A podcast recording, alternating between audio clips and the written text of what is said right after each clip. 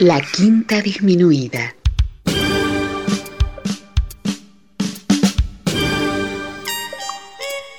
Jazz desde la ciudad más cercana al cielo.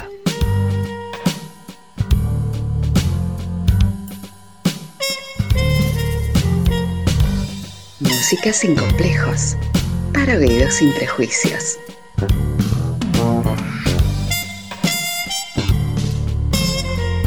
Una producción de Nicolás Peña.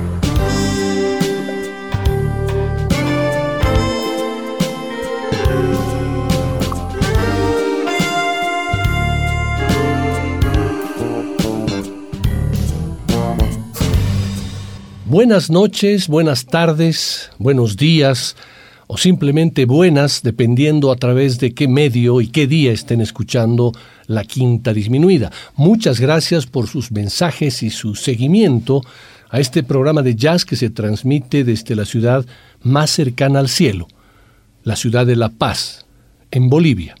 Es para mí un placer, un gusto y un orgullo saber que la Quinta Disminuida sigue cosechando seguidores tanto en La Paz como en varios departamentos de Bolivia y también en el exterior. Hay muchos seguidores que escuchan el programa fuera de Bolivia, en la Argentina, en Chile, Perú, Estados Unidos, España y muchos otros países. Y esto gracias a que el programa está disponible hace muchos años en Internet, en el podcast de la página de la Quinta Disminuida, en Spotify, en Google Podcast y otras más. Estas plataformas me han permitido que el programa pueda llegar más allá de los límites de la ciudad de La Paz, lo cual me alegra muchísimo, ya que, como ustedes lo saben, uno de mis objetivos fundamentales es compartir con ustedes esa maravillosa magia que tiene el jazz.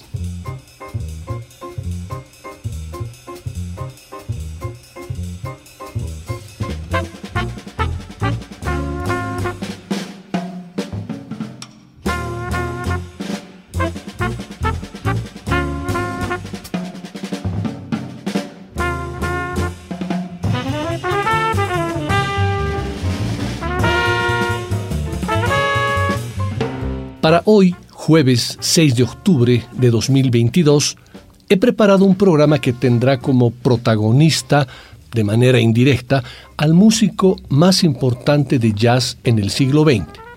Digo de manera indirecta porque no lo escucharemos a él, sino homenajes que le hicieron con versiones de su música y también composiciones específicas que le dedicaron importantes músicos del ámbito del jazz y sus alrededores.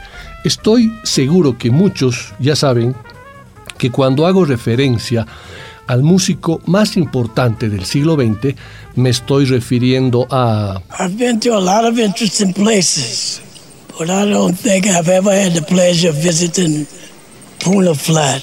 Obviamente, me estoy refiriendo a Miles Davis.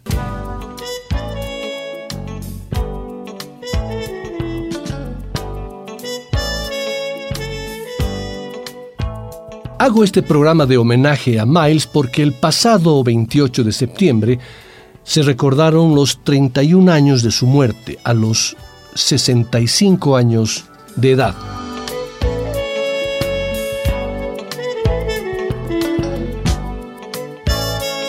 En la primera parte escucharemos temas que fueron interpretados por Miles, más allá de que hayan sido o no de su autoría, la mayoría de ellos sí. Sin embargo, hay muchos temas que más allá de que él no los haya compuesto, se los apropió, en el buen sentido de la palabra. Me refiero a que eran temas compuestos, en muchos casos, por los músicos que formaban parte de su banda, pero que él fue quien le dio el toque final o simplemente los interpretó de manera magistral bajo su firma y personalidad única. Estos temas que he elegido también han sido seleccionados con la característica de que respondan a un abanico de diversos estilos. Latin jazz, flamenco, new jazz, música de cámara, vocal, etc. La segunda parte del programa escucharemos temas que fueron compuestos y dedicados específicamente a él por fundamentales músicos del ámbito del jazz y sus fronteras más cercanas. No escucharemos a Miles como tal, pero sí escucharemos este tipo de homenajes y estoy seguro que disfrutarán de esta sesión. Comenzamos.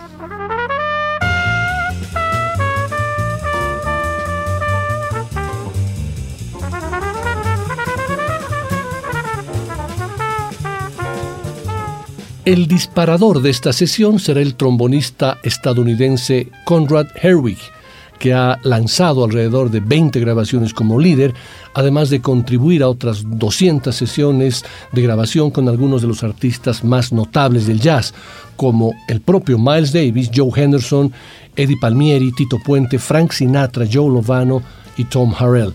Herrick recibió su licenciatura en etnomusicología afrocaribeña del Goddard College en Vermont y completó sus estudios formales con una maestría en estudios de jazz en Queens College. La carrera profesional de Eric comenzó con sesiones de big band con Clark Terry, Cap Calloway, Buddy Rich, Toshiko Akiyoshi y Mel Lewis. También trabajó durante varios años con la orquesta de Frank Sinatra. Conrad Erwig tuvo la acertada y a veces arriesgada idea de sazonar con ingredientes latinos la obra de John Coltrane, Wayne Shorter, Joe Henderson, Herbie Hancock y por supuesto Miles Davis, y para ello reunió a músicos de origen y vinculación latina de importante trayectoria, como Paquito de Rivera, Mario Rivera, John Benítez, Dave Valentin, Edsel Gómez, Brian Lynch y por supuesto el mismo Erwig cargando el trombón. Aquí está la versión latín del clásico de Miles Davis, Seven Steps to Heaven.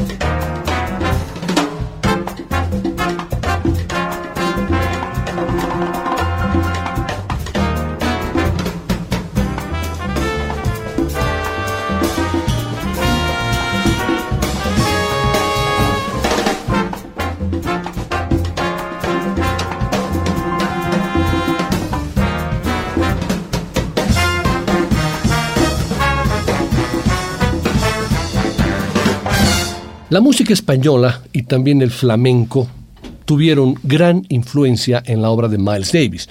Uno de sus álbumes más importantes en toda su discografía es, sin lugar a dudas, Sketches of Spain, donde interpreta el concierto de Aranjuez de Joaquín Rodrigo, pero también ya había grabado el conocido Flamenco Sketch en el álbum Kind of Blue. Hice un programa hace varios años con la temática de la influencia española en la obra de Miles, programa que pueden encontrarlo en el blog y en otras plataformas.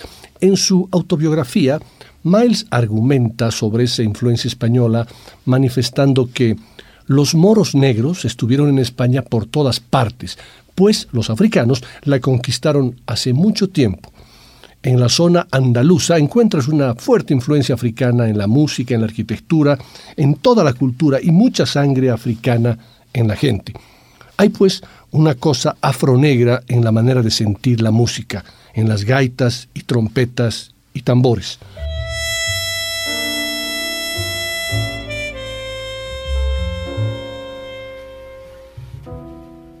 Hubiera sido muy obvio que pueda seleccionar un tema que Miles ya lo había tocado con la influencia de la música española o el flamenco.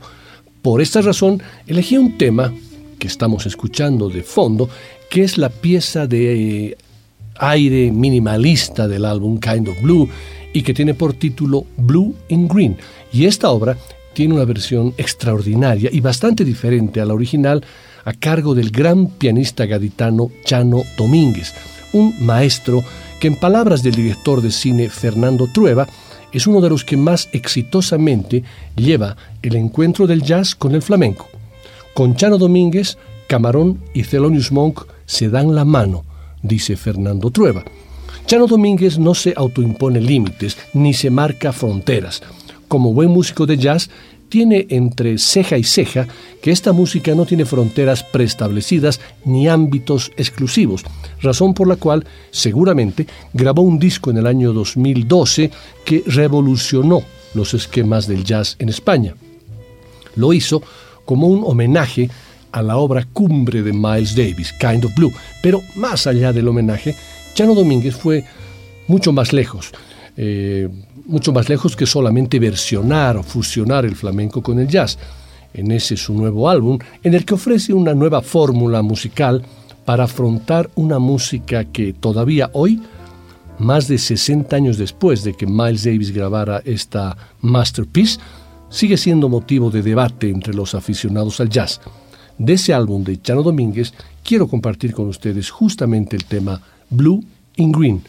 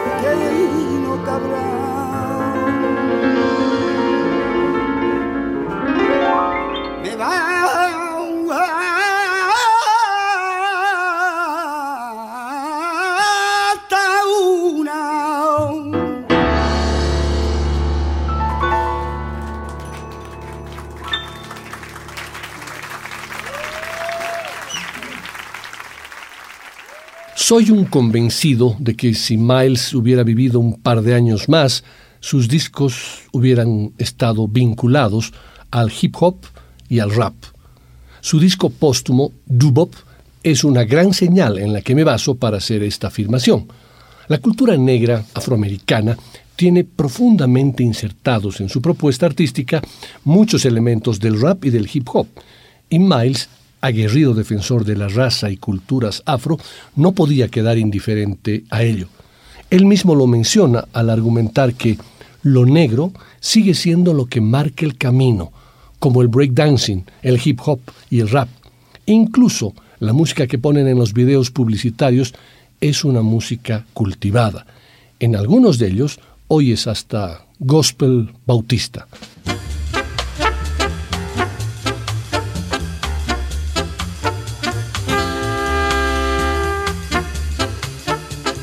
Diego Fisherman comparte esa afirmación al mencionar que los tiempos cambian, pero eso para el jazz y para las músicas de tradición popular afroamericana, en las que la mutación y la novedad han sido siempre esenciales, no es sorprendente.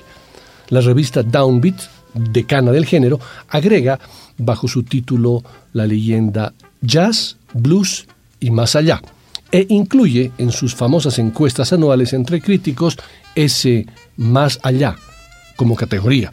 Y allí apareció, reinando, Robert Glasper, un pianista formado simultáneamente en la New School for Jazz and Contemporary Music de Nueva York y en las redes del soul y el hip hop. Mi propósito es que haya un nuevo público para la música. No se trata de que a todo el mundo le guste Charlie Parker porque lo real es que no les va a gustar. Hay una desconexión de generaciones. Sin embargo, creo que hay un toque moderno y ciertas cosas que puedan hacerse que para mí todavía pertenecen al jazz, menciona Glasper con absoluto convencimiento. Es posible que ya no queden, o que a nadie le importe si quedan, quienes se escandalicen por el salto al vacío electrónico de Miles Davis en 1968 los viajes estéticos de Robert Glasper tal vez reactualicen la cuestión. Pero los tiempos cambian y el cambio mayor es que ya a nadie le interesa si ese género que nació en las calles y que las academias convirtieron en objeto de estudio se sigue llamando como se llamaba. Vamos a escuchar el clásico de Miles titulado Milestones en una especie de monumental collage que pasa por solos de piano cercanos al free o al minimalismo mezclados con voces, experimentos electrónicos, un grupo con un empuje fenomenal, todo bajo la dirección de Robert Glasper, que además se encarga del piano, del Fender Rhodes y otros teclados, arreglos extraordinariamente sutiles que puntúan la vorágine sonora.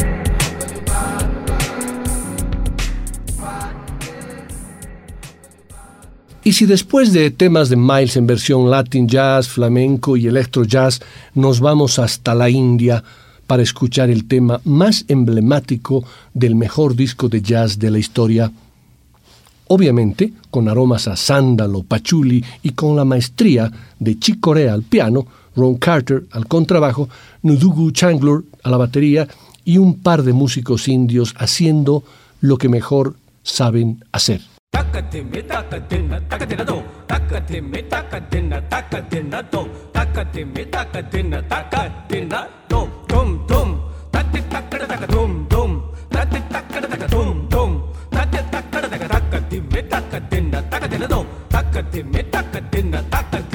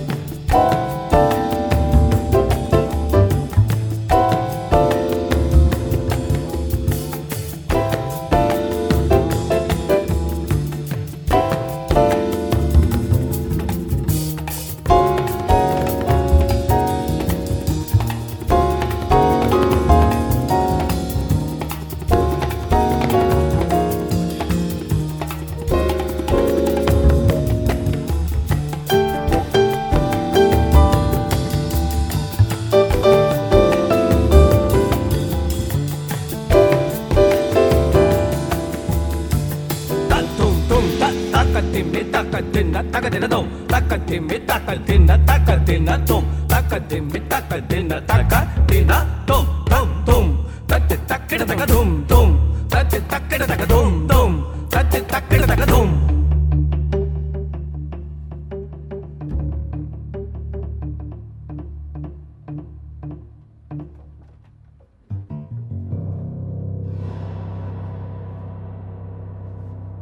Fisherman es un importante conocedor de la obra de Miles y él manifiesta que a 31 años de la muerte del hombre cuyo estilo no se pareció al de nadie, pero los inventó absolutamente todos, bien podría invocarse la fórmula Elige tu propio Miles Davis. El hombre que leyó al género como ningún otro, el creador de la elegancia y el uso de la retención en lugar de la expansión, el que enseñó a tocar de manera relajada, casi sin ataque, los sonidos más tensos en relación con la armonía, el que liberó al jazz de la obligatoriedad del tema y la secuencia de acordes, y, por supuesto, el que juntó y condujo dos de los grupos más importantes del siglo XX, y, lejos del último lugar en importancia, el que introdujo estéticas provenientes del rock y del funk, pero sin asemejarse en nada ni al rock ni al funk. Miles de Miles.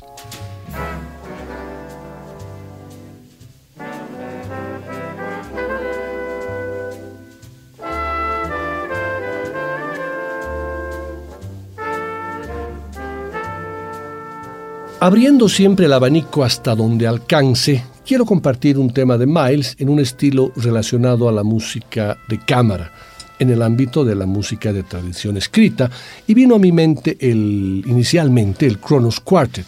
Sin embargo, recordé que mientras el Kronos Quartet abrió el campo del jazz para el cuarteto de cuerda clásico, el Turtle Island String Quartet es el primero cuyos miembros pueden improvisar, dando así a los cuartetos mucha credibilidad en el mundo del jazz. Su repertorio se extiende desde estándares del bebop como A Night in Tunisia, a material de Third Stream hasta tratamientos de rock and roll, de Delta Blues de Robert Johnson, Crossroads, todo ello sin la muleta de una sección rítmica. El Turtle Island String Quartet es bien conocido por su amplio rango de interés en diferentes campos de la música, elementos polinizadores cruzados de jazz, música latina y clásica con aparentemente poco esfuerzo. También exprimen todas las posibilidades musicales de sus instrumentos, ya sea inclinándose, tocando pizzicato o tocando líneas de percusión entre ellos. Este cuarteto estará a cargo ahora de presentarnos el tema que Miles Davis junto a Jill Evans titularon como Miles Ahead y que le dio al título al álbum del mismo nombre grabado en el año 1957.